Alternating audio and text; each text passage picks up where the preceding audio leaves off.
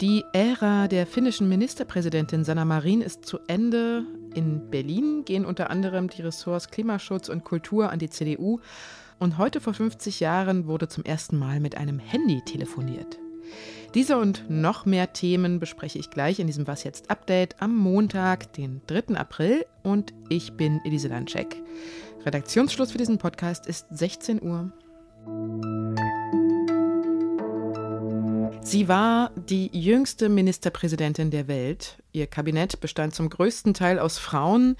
Ihr handfester, für eine Politikerin ungewöhnlich unprätentiöser Führungsstil wurde von vielen Menschen in Europa bewundert, sogar von denjenigen, die selber gar keine Sozialdemokraten sind.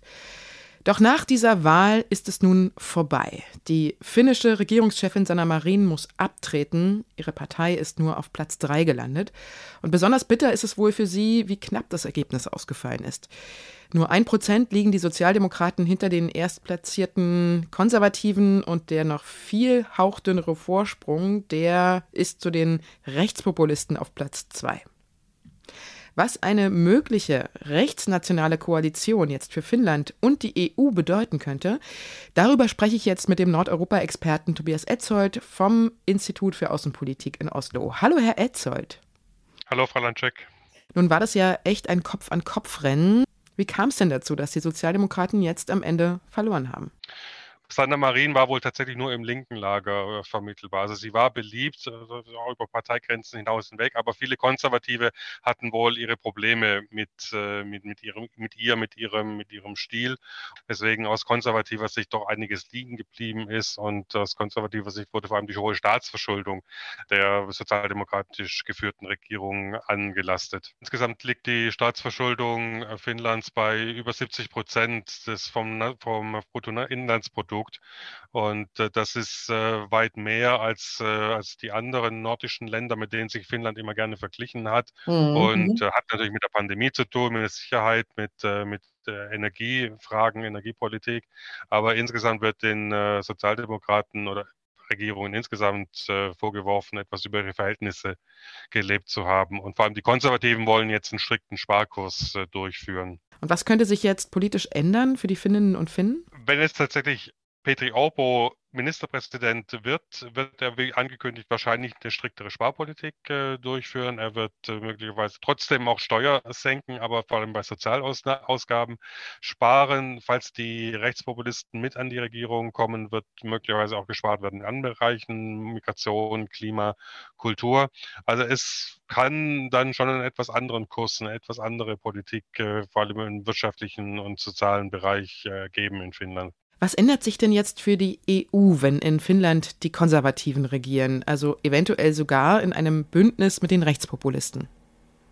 Die Konservativen selbst sind relativ EU-freundlich, äh, vergleichbar mit den Sozialdemokraten. Da gibt es eigentlich bei den etablierten Parteien einen Konsensus. Die EU ist wichtig äh, für, für Finnland. Finnland ist äh, integriert und ist ein wichtiger Bestandteil der Europäischen Union. Jetzt natürlich für die Rechtspopulisten ist die EU ein schwieriges äh, Thema. Die wollten oder wollen sogar nach wie vor raus aus der Europäischen Union oder zumindest stark den Einfluss verringern. Man wird dann schon irgendwie einen Kompromiss äh, finden.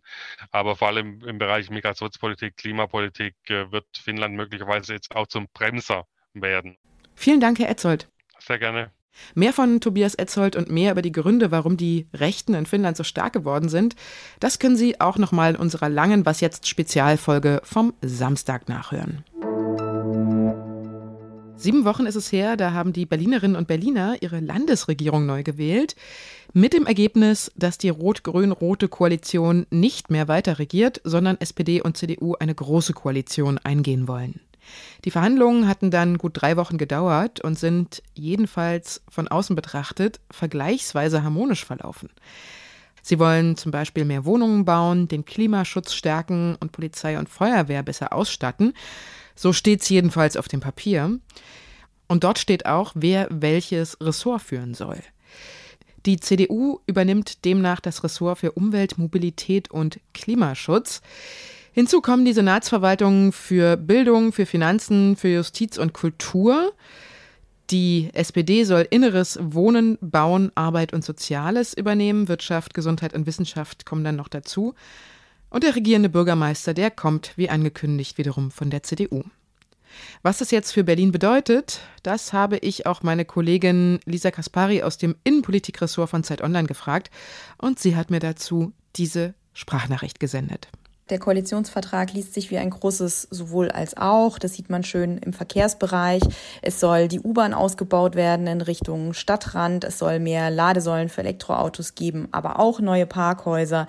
Man merkt, dass hier mit CDU und SPD sich zwei Parteien zusammengetan haben, die ähm, es quasi allen Wählerschichten recht machen wollen. Und wie das dann in der Realität funktionieren soll, das werden wir wahrscheinlich erst in ein paar Monaten wissen. Wenn das Bündnis denn zustande kommt, denn noch müssen die SPD-Mitglieder darüber abstimmen und da gab es ja zuletzt viel Kritik.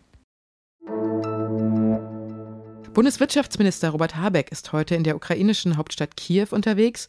Angereist ist er mit einer großen Wirtschaftsdelegation. Eine Wirtschaftsdelegation, die der Ukraine die Hoffnung macht, dass es nach dem Krieg wieder einen Wiederaufbau geben wird, tatsächlich schon konkrete Investitionsentscheidungen treffen wird oder getroffen hat. Inhaltlich geht es auf dieser Reise vor allem um Energie. Habeck will die deutsch-ukrainische Energiepartnerschaft neu aufsetzen. Die Ukraine könnte zum Energieexporteur Richtung Europa werden, so sagt es Habeck. Warum reise ich jetzt erst guten Jahr nach Kriegsbeginn? Weil jetzt erst der Moment ist, dass die deutsche Wirtschaft sagt, wir können wieder. Und das, dieses Signal wollte ich den ukrainischen Freundinnen und Freunden mitbringen. Deutschland und die Ukraine haben seit 2020 eine formelle Energiepartnerschaft, die helfen soll, Energieerzeugung klimafreundlicher zu machen. Und seit dem russischen Überfall auf die Ukraine im Februar vergangenen Jahres liegt der Schwerpunkt auf Nothilfe zur Reparatur, weil sich russische Angriffe ja vor allem auch gegen die kritische Infrastruktur des Landes richten. Das Bundeswirtschaftsministerium will die Ukraine hier finanziell und auch mit technischen Geräten noch weiter unterstützen. Heute ist Verkaufsstart für das 49-Euro-Ticket, auch Deutschland-Ticket genannt. Dafür hatten Bundestag und Bundesrat zuletzt den Weg freigemacht. Das Ticket gilt ab dem 1. Mai in allen öffentlichen Nahverkehrsmitteln in Deutschland, also auch im Bahn-, Regionalverkehr. Nicht im Ticket enthalten sind Fernbusse und Fernzüge. Das deutschlandweit gültige Ticket baut auf den Erfahrungen des beliebten 9-Euro-Tickets auf, das es ja letzten Sommer zu kaufen gab für drei Monate.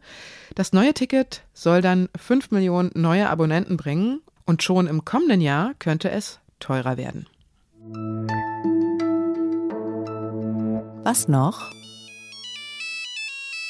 Es ist nicht in den Geschichtsbüchern überliefert, welchen Klingelton Motorola-Ingenieur Martin Cooper in seinem Handy eingespeichert hatte, aber es ist überliefert, welche Worte er in dieses erste Mobiltelefon der Welt sprach, nämlich Hi Joel, rate mal, wo ich bin. Dieser Joel war ein Konkurrent von ihm und ist wahrscheinlich fast vom Stuhl gefallen, als Martin Cooper ihm dann sagte, dass er mit seinem mobilen Telefon gerade auf der Sixth Avenue in New York steht. Genau ein halbes Jahrhundert ist dieser erste Anruf her und Mobiltelefone gehören inzwischen ganz fest zum Leben von vielen Menschen dazu. Das erste Handy war allerdings ein bisschen teurer und schwerer als die Geräte heute. Das Ding wog ein Kilo und war 25 Zentimeter groß. Und wer eins kaufen wollte, der musste um die 4000 Dollar auf den Tisch legen. Das ist also 50 Jahre her. Mich würde ja mal schwer interessieren, wie Handys dann in den nächsten 50 Jahren aussehen werden. Vielleicht sind es ja dann in die Haut implantierte Chips oder so, wer weiß. Das war was jetzt für heute. Sie können uns gerne morgen wieder hören und bis dahin uns auch eine Mail schreiben, wenn Sie Anmerkungen, Lob oder Kritik haben. Was jetzt zeit.de ist die Adresse. Ich bin Elisa Landscheck und ich wünsche Ihnen noch einen schönen Abend.